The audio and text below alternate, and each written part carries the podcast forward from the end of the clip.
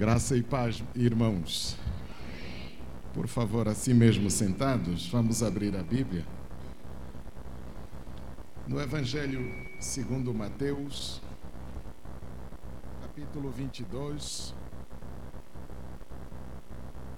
eu lerei do versículo 15 a 22.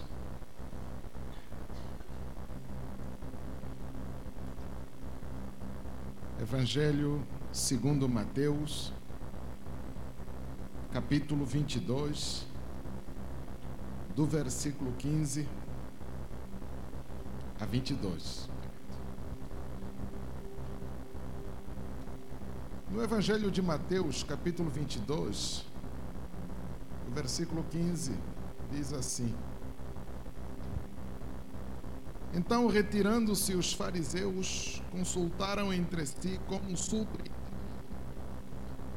em alguma palavra. Enviaram-lhe discípulos juntamente com os herodianos para dizer-lhe: Mestre, sabemos que és verdadeiro e que ensinas o caminho de Deus de acordo com a verdade sem te importares com quem quer que seja, porque não olhas a aparência dos homens. Dize-nos, pois, que te parece? É lícito pagar tributo a César ou não? Jesus, porém, conhecendo-lhes a malícia, respondeu: Por que me experimentais, hipócritas? Mostrai-me a moeda do tributo. Trouxeram-lhe um denário. E ele lhes perguntou: De quem é essa esfinge e inscrição? Responderam: De César. Então lhes disse: Dai, pós, a César o que é de César, e a Deus o que é de Deus. Ouvindo isso, se admiraram e deixando foram-se. Pai querido, obrigado, Senhor, por mais um dia que termina e justamente podemos declarar que até aqui nos ajudou o Senhor. O Senhor nos guardou de todo mal ao longo do dia o Senhor proveu as nossas necessidades. O Senhor nos guiou por esses caminhos tão perigosos. Pai, ao terminar o dia, viemos celebrar ao Teu nome, Senhor. Pai, obrigado, porque esse privilégio muitos queriam ter, mas não podem. Outros porque já partiram, outros porque estão em condições ó Pai, extremamente difíceis para fazê-lo. Nós que o fazemos, ó Pai, o fazemos de todo o nosso coração. Pai, o Senhor conhece das nossas fraquezas, das nossas limitações, da nossa pequenez, das nossas imperfeições, dos conflitos internos que carregamos conosco. Pai, nada disso te é oculto, Senhor. Pelo que confessamos e pedimos o teu auxílio porque a palavra que acabamos de ler é por demais pura para pessoas tão impuras quanto eu, quanto nós, Senhor. Mas contamos com o auxílio, Senhor, do Teu Santo Espírito, que nos dê a sabedoria, nos dê a graça, nos dê a unção para apreender e compreender a Tua voz. Pai, mantenha-nos sintonizados contigo para que tudo que o Senhor desejar, faça em nós conforme a tua vontade. Pai, sem ti nada somos, sem ti nada podemos fazer, mas nos regozijamos na certeza de que a tua graça nos basta em Cristo Jesus. Amém. Amém. Meus irmãos, eu quero agradecer imensamente o privilégio de estar com vocês na vossa conferência. E o tema deste ano é Audaz. O tema do ano passado foi desconforme-se. Muito bem. E este ano estão pensando a audácia juvenil, audácia cristã. Eu quero também aproveitar o ensejo, agradecer, porque geralmente eu ando sozinho, mas hoje eu estou acompanhado pelo meu filho, meu primogênito. Ele tem 13 aninhos e ele pediu encarecidamente que eu não o levantasse. Porque ele está com vergonha. E me permitam que eu respeite o pedido dele. Eu sou muito grato a Deus. É, bom, enfim, as palavras me faltam para expressar a gratidão que eu tenho. A agradecer aos pastores da igreja que permitiram que fizesse uso do púlpito, agradecer o Sandro, a Renata, que me fizeram um convite e, enfim, muito obrigado a todos que estão conosco hoje. Meus irmãos, eu quero dividir com vocês algumas coisas em torno da vida cristã já não é um jargão dizer que hoje é extremamente difícil ser crente. Extremamente difícil ser crente. As incompatibilidades da palavra com a cultura na qual nós estamos inseridos é tão evidente quanto às vezes nos distraímos de tal maneira que nós não percebemos mais o que é cultura e o que é palavra. As coisas tornaram-se tão miscigenadas, tão hibridizadas, que as evidências, ainda que estejam diante dos nossos olhos, nós não as percebemos mais. E então algumas negociações emergem nessa pauta de viver e a gente vive de qualquer jeito. Alguns pensam que evangelho é discurso, é conversa, é palavra sábia. Não, isso não é evangelho. Evangelho não é discurso. Aliás, o evangelho não cabe nos discursos.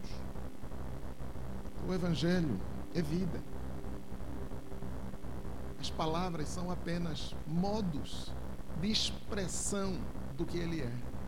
Mas ele não cabe nas palavras. Então fazem-se bons discursos, mas vive-se muito pouco.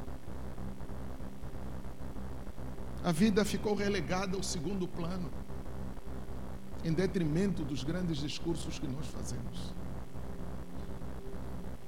Quando não, é a dificuldade dessa teatralização da vida espiritual que assola a vida cristã. Para muitos, a vida cristã é só um teatro.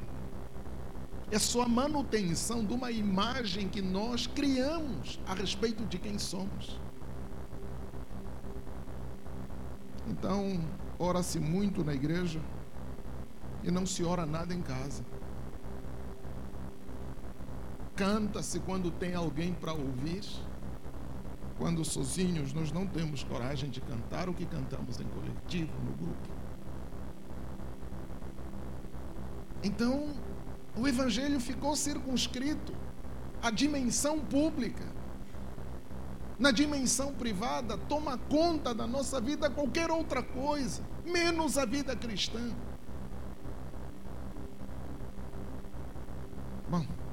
E daí as coisas seguem. Mais do que isso, quando a gente menos espera, nos percebemos pensando e fazendo coisas que, à luz das Escrituras, não tem nada a ver. Pior do que isso, são coisas tão absurdas que hoje tornaram-se tão legítimas, porque nós as legitimamos pelo costume. pelo hábito. Ouvir frases do tipo: Olha, eu vou à igreja não para olhar para o homem, mas para olhar para Deus. No tempo de Paulo, o sujeito que dissesse isso, Paulo diria: Eu vou te entregar a Satanás. Mas hoje tornou-se normal ouvir frases desse tipo. Meu irmão, se você veio não para olhar para nós, e sim para Jesus, nos mostra onde é Ele está, que a gente também quer vê-lo. Cadê Ele? Se você não puder reconhecer Jesus na vida do teu irmão, não é Jesus que você está à procura. Porque Jesus não está andando pelas paredes com, com, com, com. Não, Jesus se mostra através da vida das pessoas. Se mostra através da vida daqueles que fizeram dele Senhor. Então não é Jesus que anda pelas paredes que nos traz à igreja é o irmão. Porque nele que eu tenho de reconhecer Jesus. Aliás, nós devíamos ser uma comunidade terapêutica. Porque Jesus fez morada em cada um de nós.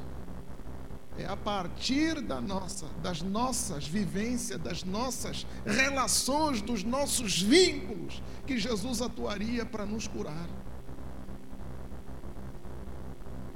E a gente está com os olhos fechados, esquecendo os irmãos, aguardando que a cura venha do alto. Quando ele disse que nós seríamos a comunidade terapêutica. Um abraço, uma palavra, uma orientação. Nós nos curaríamos uns aos outros, porque Ele fez morada em nós. E Ele está entre nós. Mas tudo isso tornou-se tão banal quando nós exacerbamos as vontades particulares. Então nós estimamos as pessoas que dizem: Olha, eu vou à igreja para buscar a minha bênção. Cara, você está doente. Deus não abençoa pessoas, Deus abençoa a igreja. Deus nunca vai te abençoar se não for para abençoar a igreja da qual você faz parte. Essa história de que o evangelho é para mim, pessoa, individual, não procede com as escrituras. Nós ovacionamos os indivíduos que levantam as mãos e dizem: Eu me converti e ganhei tudo que eu não tinha antes. E Jesus desceu justamente para dizer o contrário. Eu vim porque tive de abrir mão de tudo que eu tinha. E por último, vou abrir mão da minha vida em prol de vocês. Jesus veio para perder, não para ganhar. E nós achamos que aqueles que ganharam são os heróis. Que evangelho é esse? Não tem nada a ver com o Evangelho. Eu quero vos mostrar algumas coisas que podem nos tornar mais audazes na caminhada. No texto que nós lemos, nós encontramos um cenário extremamente tenso, difícil. Porque Jesus sabe que vai morrer. Aliás, não é só Jesus que sabe que vai morrer. Todo mundo sabe que vai morrer. Aliás, Caifás, então o sumo sacerdote havia dito que convinha que um morresse por todos, por todo o povo. Então todo mundo sabia que Jesus ia morrer. Jesus também sabe que vai morrer. No entanto, o que está em discussão é a causa da morte. É o motivo da morte.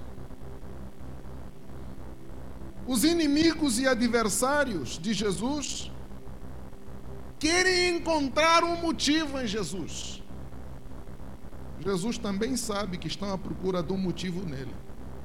E ele está determinado que motivo em mim vocês não vão encontrar nenhum. Então a luta no texto gira em torno desta tensão. Você, Jesus, tem que nos dar um motivo para te tirar a vida. Jesus está dizendo: em mim vocês não terão nenhum motivo. Se eu tiver que morrer, que o seja por causa da vossa injustiça. E numa dessas investidas nos encontramos o que Mateus narra. Os fariseus tentaram, tentaram, tentaram, não conseguiram. Fizeram uma retirada estratégica, pegaram os discípulos, mandaram para frente. Os discípulos dos fariseus, percebendo que os mestres não conseguiram, sozinhos, com certeza não dariam conta. Então chamaram com eles os herodianos. Fariseus e herodianos eram partidos religiosos opostos, inimigos. Mas diante de Jesus, o inimigo do meu inimigo é meu. Fizeram uma coligação. Vamos lá. Agora estão os discípulos dos fariseus com os herodianos para mais uma investida em busca de um motivo que faça da morte de Jesus justa. E é engraçado que quando chegam perto de Jesus, fazem um elogio brilhante. Brilhante. Digno de mestre. Sabemos que és verdadeiro e que ensinas o caminho de Deus de acordo com a verdade, se te importares com quem quer que seja, porque não olhas a aparência dos homens. Nossa, genuíno, sublime o elogio que eles fizeram. Mas o que vem depois é que é terrível. Dizem-nos, pós, que te parece? É lícito pagar tributo a César ou não? Essa é uma técnica antiga que eles usaram. Aliás, ele é muito usual ainda hoje. Né? Eu fui criança, hoje já sou adulto, mas eu me lembro bem do tempo de criança. Quando você quer pedir alguma coisa no pai ou na mãe, você não vai direto ao assunto, né? Ai, papaizinho, como tu é lindo. Primeiro tem que desarmar a fera, né? é o que eles estão fazendo primeiro amansam a fera, elogiam a fera, lambem a fera, fazem o agrado supremo à fera. Para depois arrumar a cama em que eles querem que ele caia. É uma técnica antiga, né? Quando o filho chega lambendo demais, você já sabe. Aí vem um pedido. Às vezes nem é o filho, né? Às vezes é a esposa.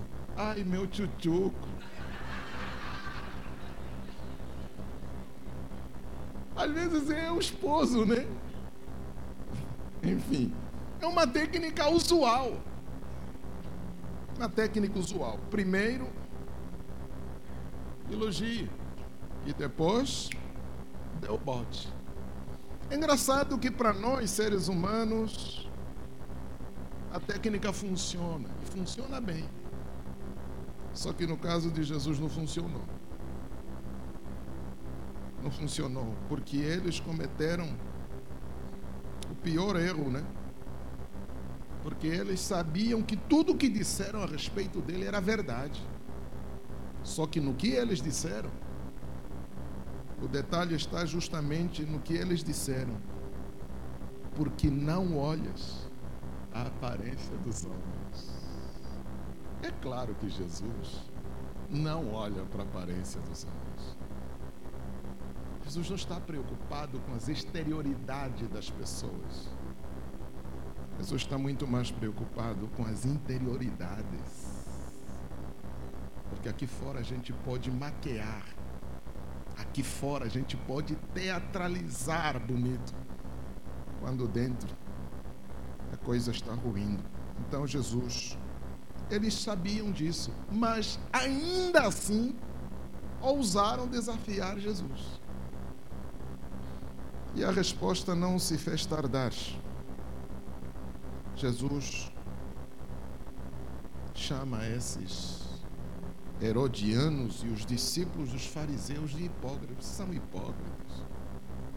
Por que, que vocês estão me experimentando? Eu não caí nessa cama que vocês armaram para mim.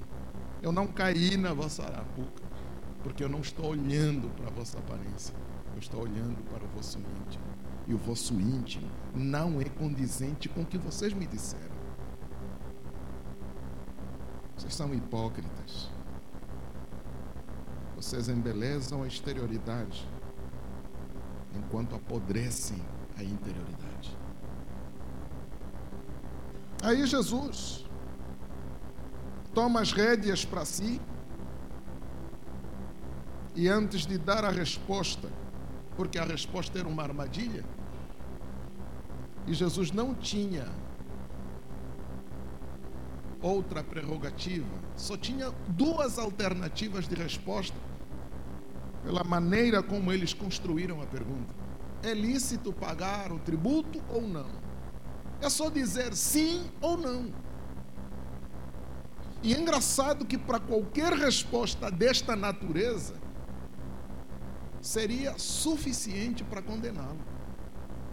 Se Jesus dissesse não paguem tributo a César, porque ele é o colonizador, é o dominador, é o explorador, é o opressor e outros nomes parecidos a estes, Jesus seria condenado, porque ele se levantou contra Roma. Ponto. Ele deu o motivo para morrer. Motivo que precisávamos está aí diante de nós. Mas se ele dissesse, sim, deem um tributo para César, uhum. a acusação seria diferente. Jesus se aliou aos romanos contra o seu próprio povo. Então era mover o povo contra Jesus. De sim ou não, Jesus daria motivos para que ele morresse. Só que Jesus contra-ataca. Né?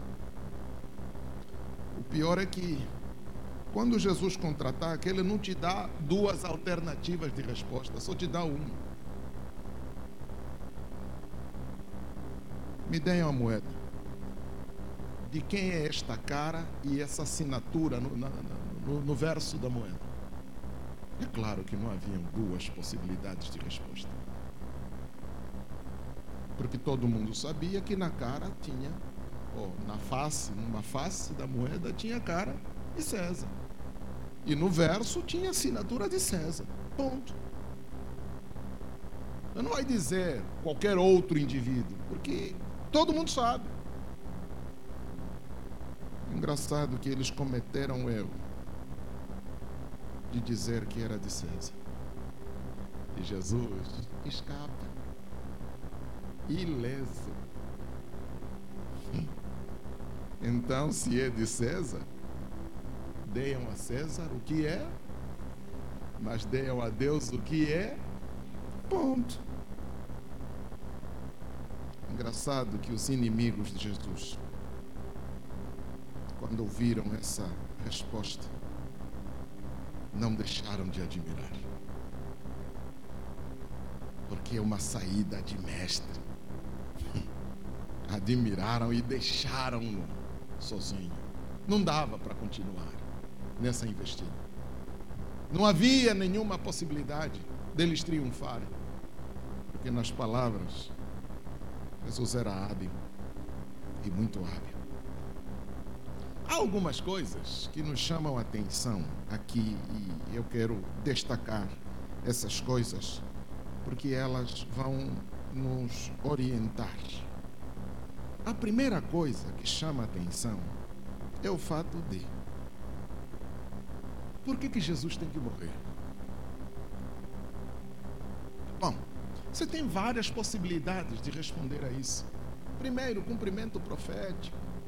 Deus profetizou desde livro de Gênesis até Malaquias. Todos os profetas falaram do servo sofredor. Não, cumprimento profético, é verdade.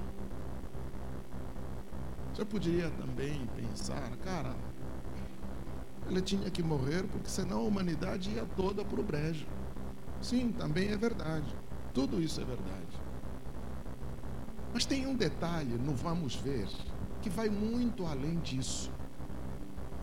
E isso que me chama a atenção e eu quero sublinhar para vocês e para mim também. Jesus vai morrer Porque o cara é diferente. Jesus é diferente. E a nossa cultura, desde os primórdios, ela tem uma aversão contra os diferentes. Mas aqui o ser diferente tem uma tonalidade tão marcante quanto não dá para manter esse cara vivo. Ele é santo no meio de pecadores. Ele é justo no meio dos injustos. Ele é bom no meio dos maus. Ele é perfeito entre os imperfeitos e daí por diante.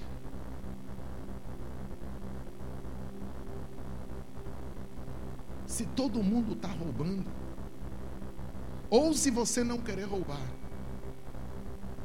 o que, é que os ladrões vão fazer com você?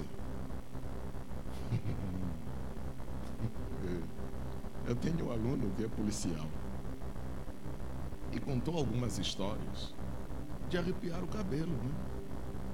Os colegas estão fazendo tal. Ela disse: Não, não vou fazer. Quase perdeu a vida. Sabe qual é o aluno mais detestado na escola? Não importa se colégio ou faculdade. É o Caxias. Mas por que, que a gente detesta o Caxias? Porque ele não combina com todos. Ele é diferente. Semana do saco cheio. Se a instituição não disse, eu vou na escola. E dependendo da semana, apenas um aluno, se aparecer, tem aula normal, todos os outros tomam falta.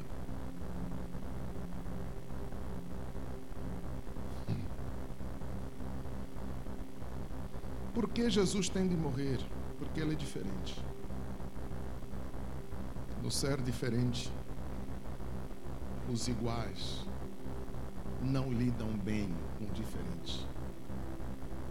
Por que, que o diferente nos machuca, nos magoa? Porque o diferente tem a prerrogativa sempre de nos lembrar aquilo que nós devíamos ser e que, no entanto, nos recusamos a sê-lo. Por que, que o Caxias é digno de apanhar? Porque ele nos lembra o que devíamos fazer e não queremos fazer. Por que, que Jesus tem de morrer? Porque Jesus nos lembra que tipo de ser humano nós devíamos ser e que, no entanto, nós não queremos. Por isso, Jesus vai morrer. Qual é o problema de hoje? É que nós não queremos ser diferentes. Nós queremos ser iguais. Se todo mundo fala bobagem, a gente também fala. Porque a gente sabe, se a gente ousar fazer diferente, os outros, se os outros trapaceiam, a gente entra no rolo, porque a gente não quer ser diferente. Porque a gente sabe que ser diferente tem um custo muito alto.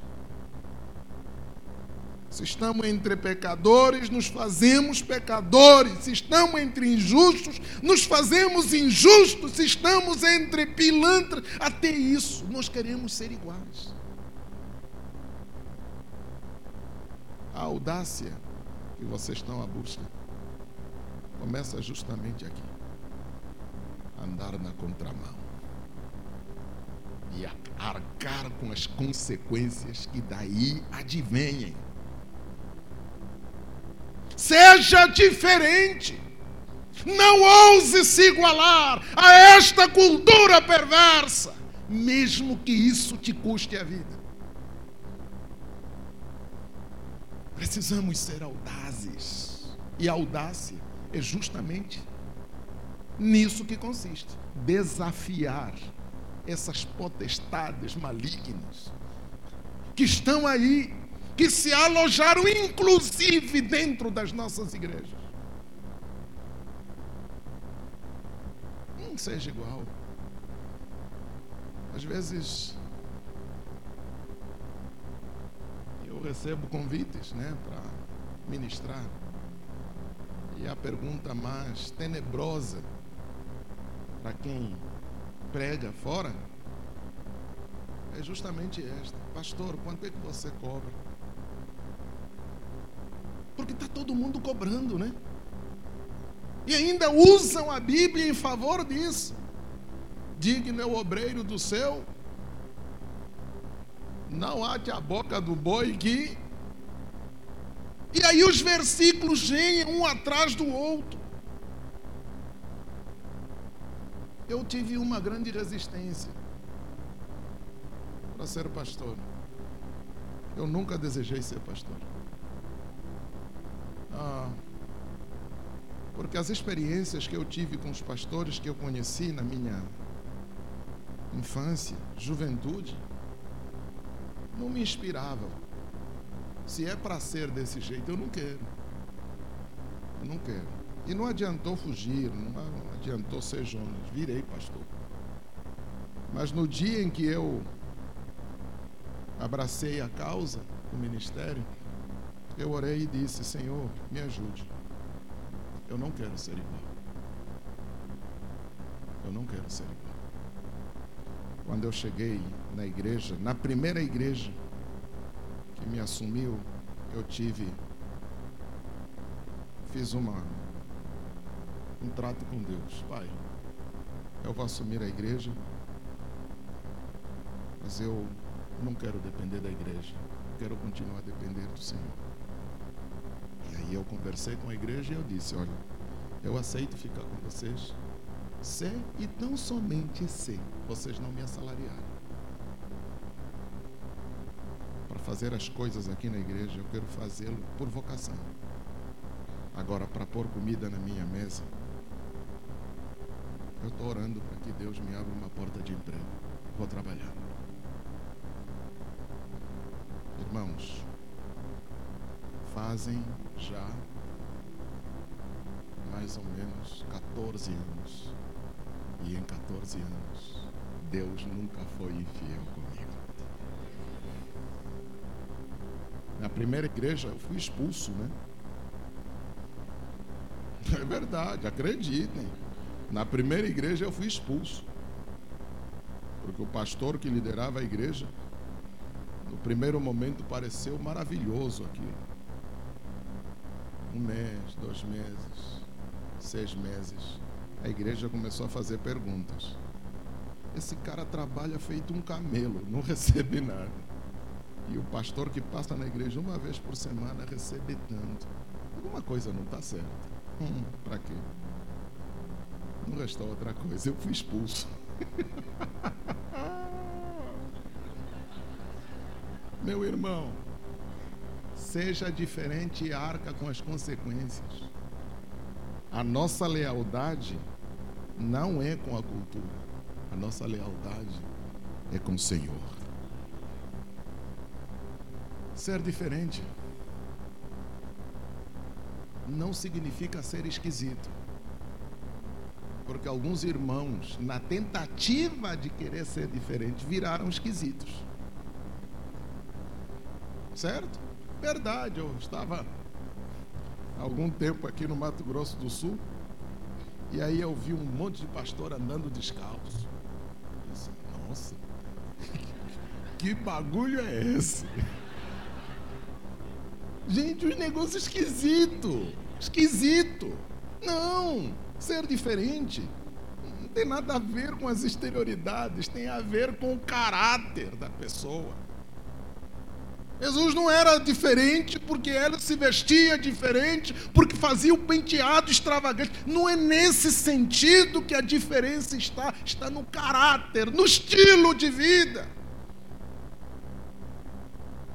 Quando todo mundo estava orando nas esquinas, levantando as mãos para dizer que é assim que se ora, Jesus vai na contramão e diz: Cara, quer orar? Fuja da multidão, entre no quarto e fala com o Pai que está em secreto. Quando todo mundo está jejuando, levantando as mãos, dizendo: jejuar é assim, jejuar é assim, estou jejuando, não me deem comida. Cara, quando você jejuar, lava a cara, escova bonitinho é teu e Deus. Ser diferente não está nas exterioridades, tem a ver com a interioridade. Não é uma construção de uma imagem, mas é o caráter de Cristo que tem de estar estampado em nós. Ser diferente é deixar que o outro reconheça Jesus em nós. Ser justo entre os injustos ser santo entre os pecadores, ser bom entre os maus, ser dedicado entre os preguiçosos e assim sucessivamente. É uma postura, é um estilo de vida que brota de dentro para fora. E isso, sim, é ser diferente.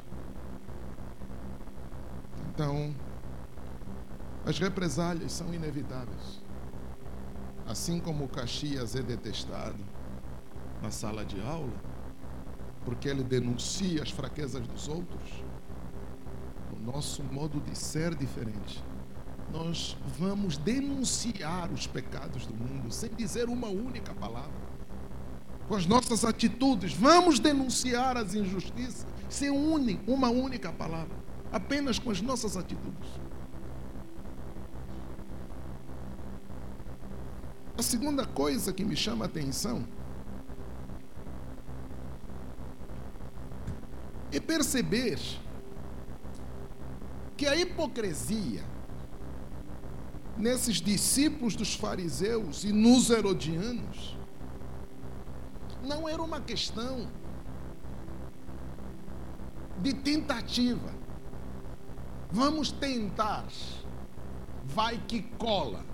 Não é disso que se trata. A hipocrisia nesses dois grupos estrutural. Estrutural. Aliás, eu ousaria dizer, assim como esses indivíduos fizeram uso da hipocrisia para lograr alguma vantagem diante de Jesus, eu ouso dizer que isso é típico do ser humano. Nós, os seres humanos, pela queda, nos fizemos hipócritas. E aqui a hipocrisia em nós, ela é residual, ela reside em nós, ela é estrutural. Por quê? Porque nós vivemos num mundo hostil, num mundo mau, no mundo terrível. No entanto, nós somos frágeis. Nós somos fracotes. É engraçado que isso sinaliza por que, que nós optamos pela hipocrisia. A hipocrisia em nós é um modo, é uma tentativa, é o resultado de uns esforços para ocultar, para escamotear dos outros aquilo que nós somos. Eu nunca vou querer que você saiba da minha fraqueza. Porque eu sei que se você descobrir a minha fraqueza, você vai investir contra mim. Então o que, que eu faço? Eu escondo de você a minha fraqueza. Eu sei que sou pequeno. Sou pequeno. Em muitos sentidos, sou pequeno. É claro que eu não vou te mostrar que eu sou pequeno. Eu vou me agigantar perto de você. Porque eu quero proteger. Eu não quero ser atropelado. Então eu escondo, criando uma face, uma carapaça, uma máscara para salvaguardar. Mais do que isso, a hipocrisia é a tentativa de ocultar a nossa autenticidade.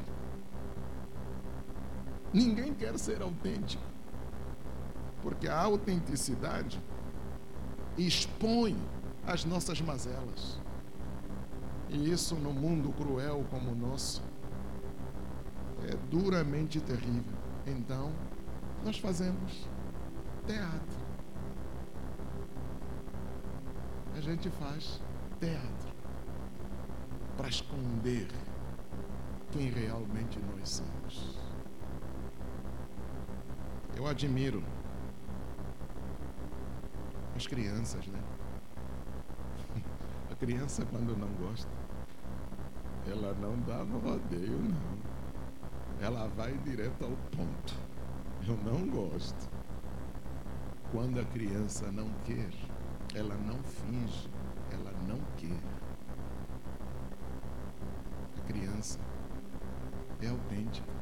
Aliás, não é por acaso que Jesus diz: Não impeçais delas chegarem a mim, porque delas é por causa da autenticidade.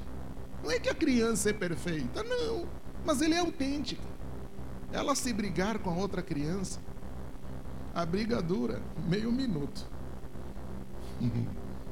No instante seguinte, estão lá de braços dados brincando. Passou, nem lembra mais. Lembra mais.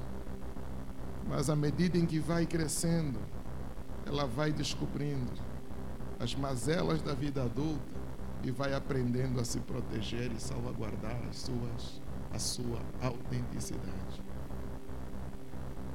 Os sociólogos chamam o sujeito de ator social. O que é ser ator social? É isso. É nunca ser autêntico nas dinâmicas coletivas, nas dinâmicas sociais. Então, enquanto não tiver ninguém, é você mas apareceu mais alguém, hum, aí você traz à tona todo arcabouço para se autoproteger. Porque a gente não gosta das agressões do meio. O meio nos agride, o meio nos toca. E aí a gente se protege, porque a gente não quer sofrer. Eu ouso dizer Muitas vezes nós lutamos pelas nossas exterioridades. Aliás, a dinâmica da vida nos leva a isso, né? Porque mais do que nunca hoje, a primeira impressão é que fica, a primeira impressão é que se guarda, a primeira impressão é que se. Aí nós lutamos desesperadamente para deixar sempre a melhor impressão nos outros. Se ela tem a ver com quem somos, isso ninguém questiona. Queremos impressionar, impressionar, impressionar. Nós deslocamos a nossa identidade de dentro para fora. Então, nós fazemos os outros acreditarem que nós somos exatamente aquilo que parecemos. Vamos ser honestos. Quem entre nós é igual ao que parece? Acredito que ninguém. Ninguém é igual ao que parece. E ainda que nos esforçássemos para isso, nosso esforço seria reduzido a nada, porque é impossível ser igual ao que parecemos. Eu me lembro, eu estava no cartório, queria pegar o, o reconhecer firma, e o cartório não estava até cheio. Tinha os gatos pingados, tinha uma senhora que estava no guichê, de entrada, sendo atendida, e a senhora estava fazendo o seu show. Show. Muito bem apresentado, roupas finas, muito bem apresentado. Estava de costas sendo atendido e ela estava com uma bolsa que devia custar mais ou menos uns 15 mil reais. E ela botou a Louis Vuitton em cima do balcão para todo mundo ver. Lindo. Lindo, lindo. Mas aí o negão chega, né? Aí eu me posto atrás dela, fila única. Tem aquele adesivo no chão, fila única. Aí, ela, não sei por que cargas d'água. Essa mulher olha atrás e percebe que tem alguém. Aquilo foi um ato tão involuntário quanto impensado. Esticou a mão e. Hum,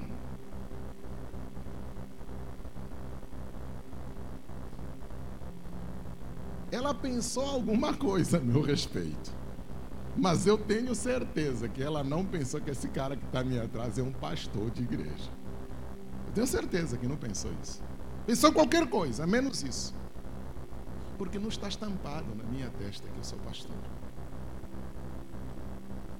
O que eu sou está explícito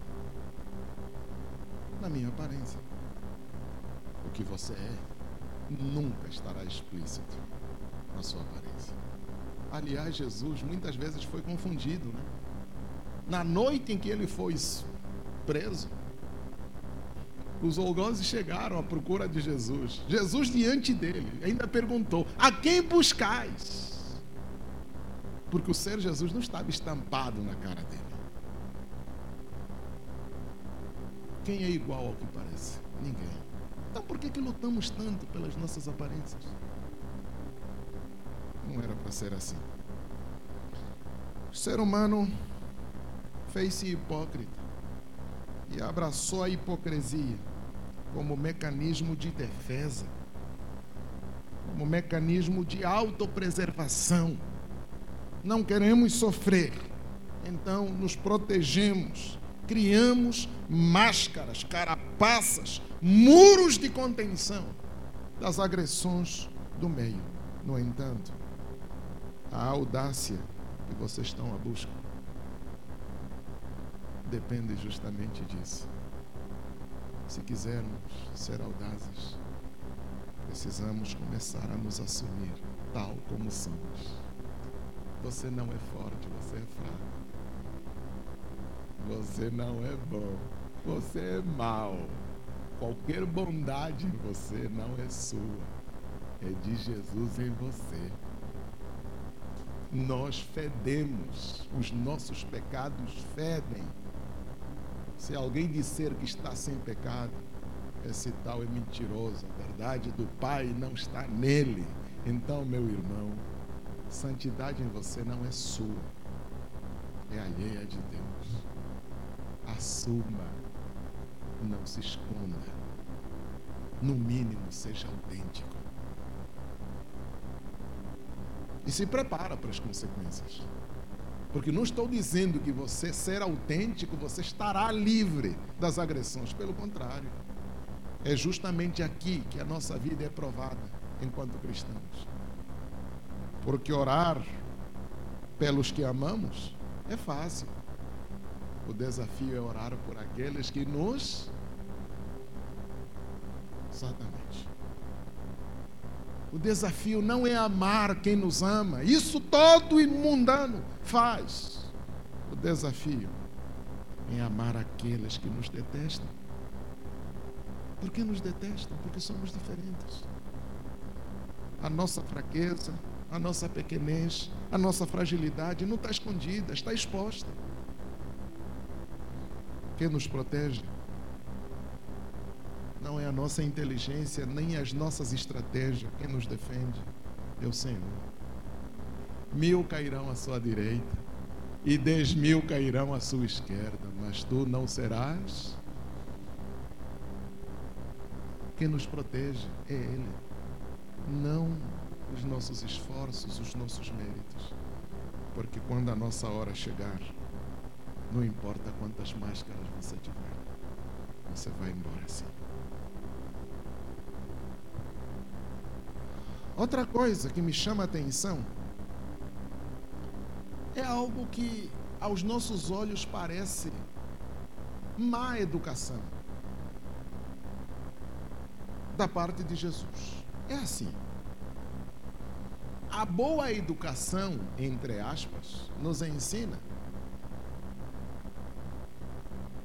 que se alguém te elogiar, o que, é que você deve fazer? No mínimo, agradecer. O bom senso nos ensina isso. No entanto, eu vejo na vida de Jesus algumas coisas que, à luz da nossa educação, parece que Jesus não tinha educação.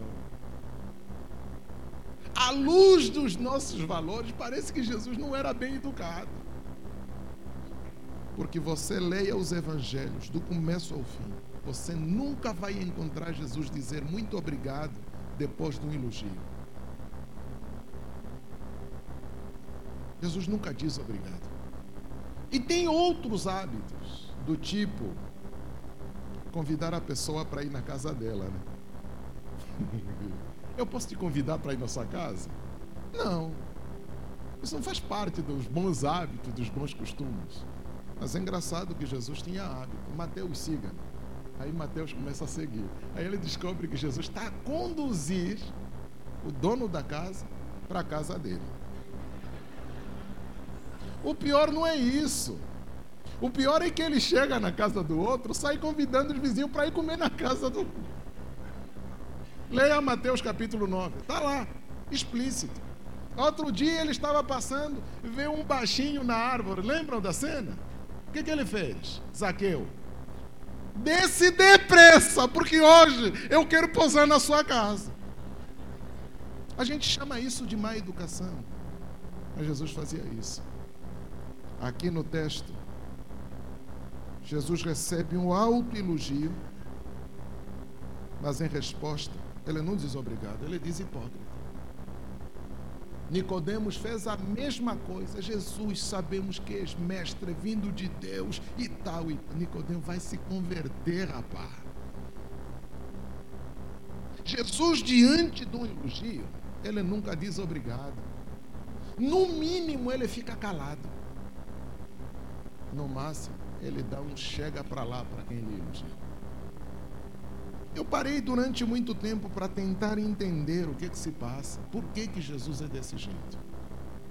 Gente, eu não estou dizendo que agora seja mal educado, né? Não estou pedindo isso para você. Convide os outros para ir na casa delas. Não é isso que eu estou ensinando. Eu estou dizendo que Jesus fez essas coisas com propósitos muito específicos, com propósitos cirúrgicos. E aqui no caso, por que, que Jesus não diz obrigado quando você o elogia? Aliás, tem crente que vive com essa, essa noia.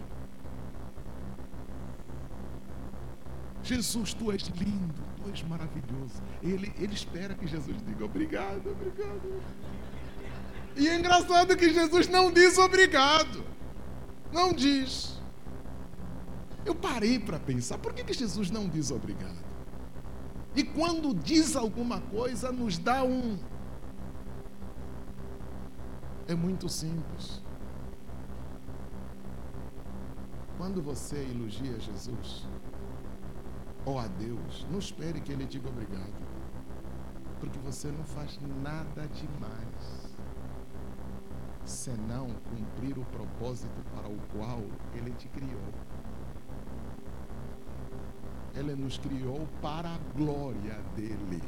Então, quando você o louva, você não está fazendo nada demais. Você só está se ajustando àquele propósito para o qual você existe.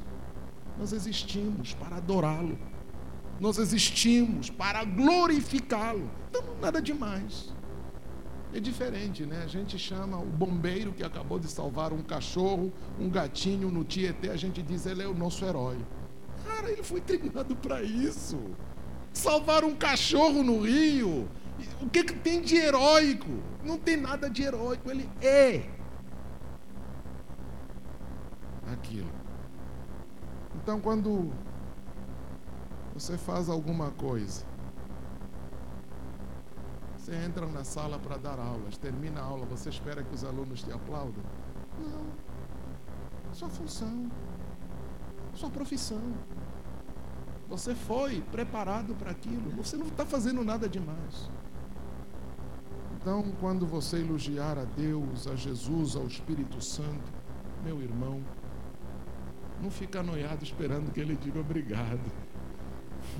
Ele primeiro vai examinar o seu coração. Se isso procede de um coração verdadeiro. E se for, ah, legal. Você entendeu por que, que você existe.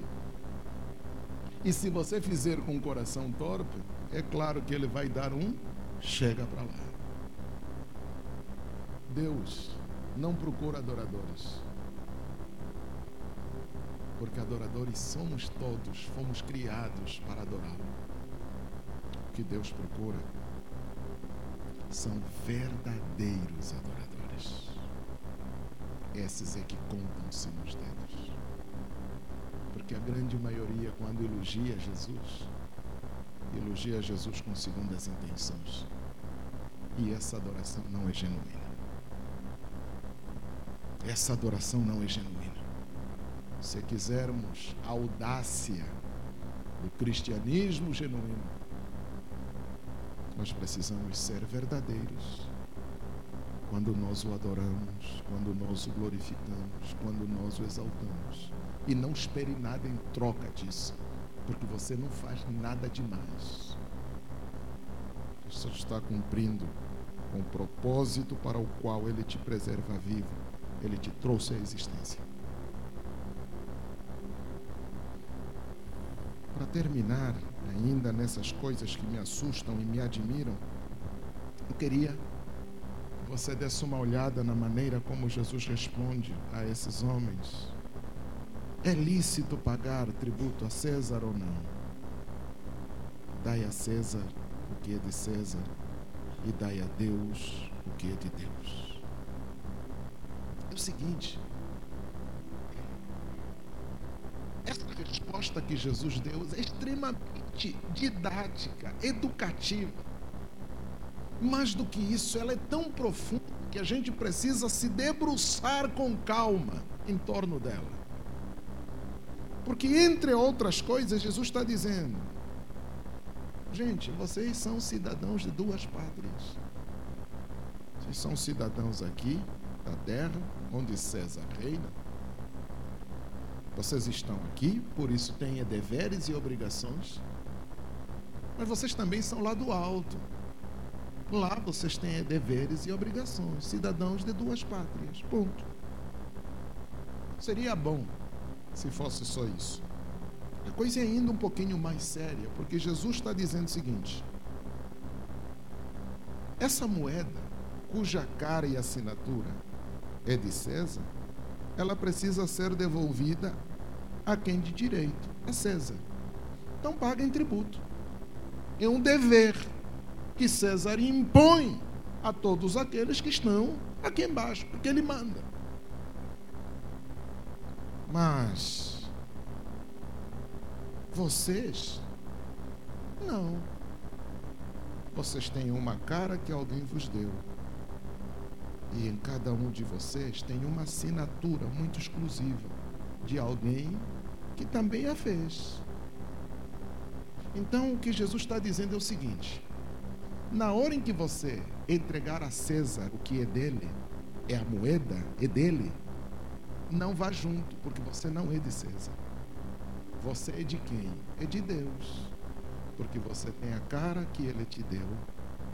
E em você tem o fôlego da vida que Ele também te deu. Se o dinheiro é de César, a pessoa é de quem? De Deus. Qual é o problema? O problema é que, via de regra, quando a gente dá a César o que é dele, a gente vai junto. E Deus fica sem. Vou repetir. Em geral, nós quando damos a César o que é dele, nós vamos juntos. E Deus fica sem o que é dele por direito. O dinheiro que temos é de César. Mas nós que temos o dinheiro, não somos dele. Nós somos de Deus. Então, na hora em que você entrega o dinheiro a César, é na mesma medida em que você deve se entregar àquele a quem você pertence. César não tem a mínima noção de quem é você. Por isso, quando você se entrega com o dinheiro dele, ele vincula quem você é ao que você lhe deu. Então, no mundo de César, quem tem muito, vale muito. Quem tem pouco, vale pouco. Quem não tem, não vale nada. Ponto. E César, no mundo de César, as pessoas entregues a ele variam as flutuações do mercado. Olha, o mercado está favorável. Aí o cara respira, respira, respira. Olha, o mercado está desfavorável. Lembram da troca de moeda no tempo de Collor? Cortaram alguns zeros no dinheiro, né? Quantas pessoas morreram de desgosto? Não tinha o dinheiro no banco, botaram o dinheiro debaixo do. Quantas pessoas, quantos brasileiros morreram? Por quê? Porque eles anexaram a vida delas no money, no dinheiro. No entanto, o que Jesus está dizendo é: o dinheiro é de César, deem a ele o que é dele. Mas vocês não se entreguem a César, porque César não sabe quanto vocês valem. E é engraçado, gente, não é só César que não sabe. Ninguém sabe. Tua mãe não sabe quanto você vale. O teu pai não sabe quanto você vale. O teu pastor não sabe quanto você vale. O teu irmão não sabe quanto você vale.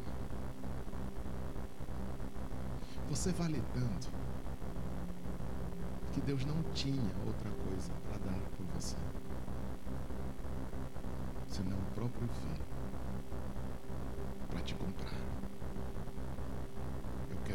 Você, Deus disse. Já que você se entregou a César, eu vou a César negociar. E eu quero comprar você. César até pediu uma merreca por você. Mas Deus disse: uh -uh, ele não vale isso. O valor dele é tão grande que não tenho outra coisa a semelhar senão dar o meu próprio filho. Então, quando alguém me chama negão,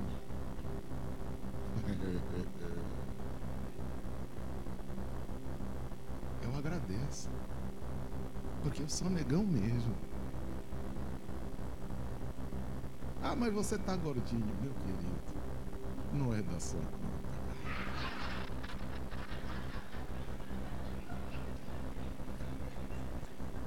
me entendendo ou não? Cara, mas tu é feio pra Dedeu.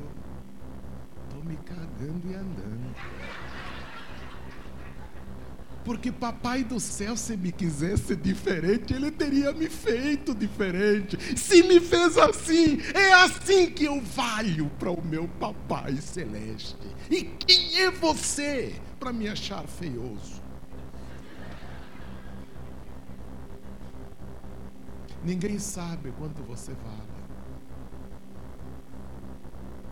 Mas Deus não pagou menos do que o próprio filho para te comprar.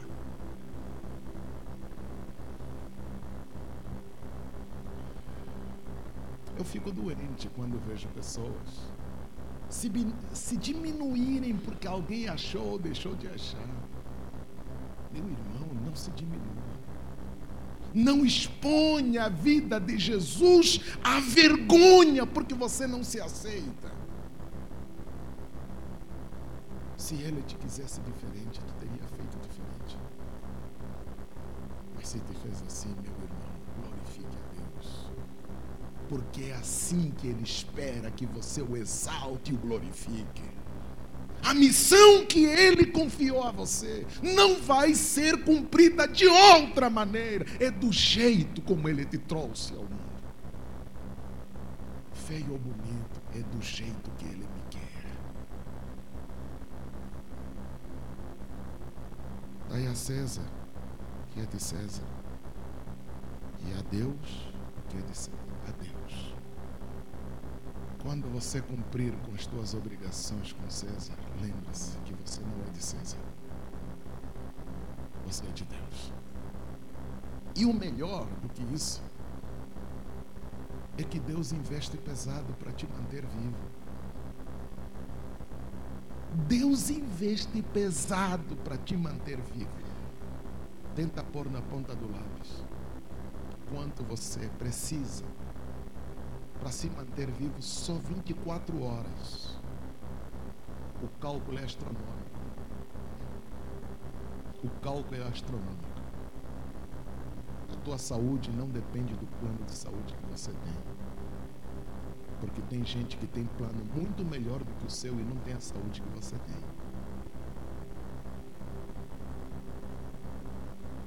Por que, que o bandido não te assaltou? Porque você é mais esperto que ele. Tem gente muito mais esperta do que você, mas cai nas malhas do bandido todos os dias. Pense: quantas pessoas nasceram no ano em que você nasceu? Quantas delas sobreviveram ao primeiro ano? Quantas delas sobreviveram ao quinto aniversário? Quantas sobreviveram à idade que você se encontra? Você acredita mesmo que está vivo porque você pode? Alguém investe pesado para te manter vivo. Porque você não é de César. Porque se dependesse de César, você estava lascado. Eu estava na roça. No entanto, por não depender de César, ainda estamos de pé. Eles vão ter que nos engolir. Porque nós não dependemos de César. Com muito ou pouco, nós não dependemos de César. Por isso, meu irmão, as tuas conquistas no mundo de César valem no mundo de César. Aqui é irrelevante. Eu fiquei muito intrigado durante muito tempo palavra que Deus deu a Isaías. Isaías 41, me ajude a ler esse texto. É lapidar para mim. Isaías 41.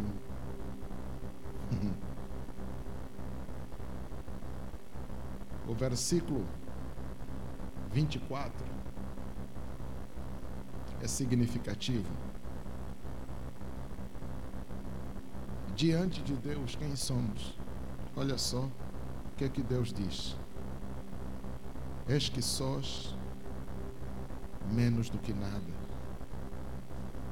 Menos do que nada é o que fazes. Abominação é quem você escolhe. Diante de Deus, todos nós somos menos do que nada ou seja, não se compare com Deus. Pior ainda, quem te escolhe é abominável. E essa é a parte que eu gosto. Porque Jesus se fez abominação junto do Pai, você e eu fôssemos alguma coisa valiosa. Paulo responde dizendo: a honra não é do vaso de barro que nós somos. A honra é do tesouro que o vaso contém. O que nós somos, o somos porque Ele fez morada em nós. Meu irmão, os seus títulos acadêmicos não te fazem aqui melhor ou pior do que alguém. Porque aqui nós não valemos pelo currículo que construímos. O que você tem no banco não te torna mais ou menos do que alguém aqui. Porque aqui nós não valemos pelo que temos. O nosso valor aqui está dado primeiro porque fomos criados à imagem e semelhança dele. E mesmo caídos em pecado, ele veio fazer morada em nós e restaurar a nossa dignidade junto do Pai. Então, meu irmão, não se diminua diante do mundo de César, porque você não tem as coisas ou porque você não parece como César queria que você fosse. Não é a César que você deve. Não és de César. Você e eu somos de Deus. Esta é a cara que Ele nos deu e em nós tem a sua assinatura, fôlego de vida. É Ele que nos deu. E é Ele que mantém isso de pé. Quero lhe dar dois conselhos e eu termino e vamos para casa. Nossa, agora foi. Dois conselhos apenas. Primeiro, se queremos ser que nos propusemos,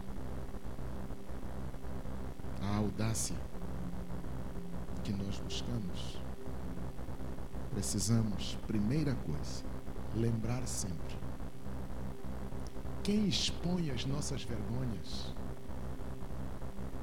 ainda que intuitivamente nos convide para brigar, não brigue, agradeça porque esta pessoa não te quer mal, te quer bem.